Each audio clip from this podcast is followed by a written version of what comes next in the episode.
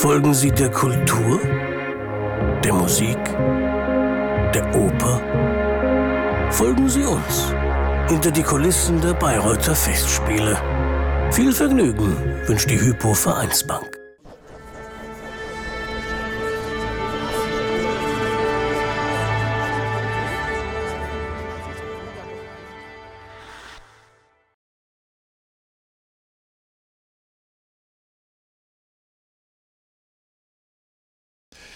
Dieses Jahr ist die neue Inszenierung Parsival. Ist Parsival ein requisitenlastiges Stück oder gibt es da eher wenig zu tun? Ne, ist schon requisitenlastig. Da gibt es schon einiges auf der Bühne an Requisiten. Das, das haben die Schlosser dieses Jahr für uns gebaut. Das hat ein, äh, ja, das ist eine Mechanik drin. Da kommt dann. Wow. Das ist ein Tatortkreuz. Ja, eben, genau. Und äh, dann. Also es kommt eher Schnitz damit, genau.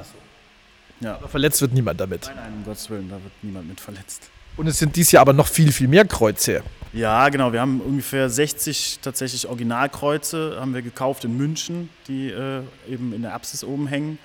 Und dann gibt es dann dazu nochmal 60 ungefähr, die halt fallen im zweiten Akt. Und äh, das sind dann aber eben Dummy-Kreuze, wie wir mal sagen. Also die sind aus verschiedenen Materialien hergestellt, aus Holz, aus Schaumstoff damit die unterschiedlich schnell auch fallen und nicht kaputt gehen wahrscheinlich. Dann auch nicht kaputt gehen, genau, weil eben wenn die Originalkreuze fallen würden, das könnte man nicht leisten. Weil das Antiquitäten sind? Das sind sogar tatsächlich Antiquitäten, also die sind auch echt alte dabei, genau. Wo findet man sowas?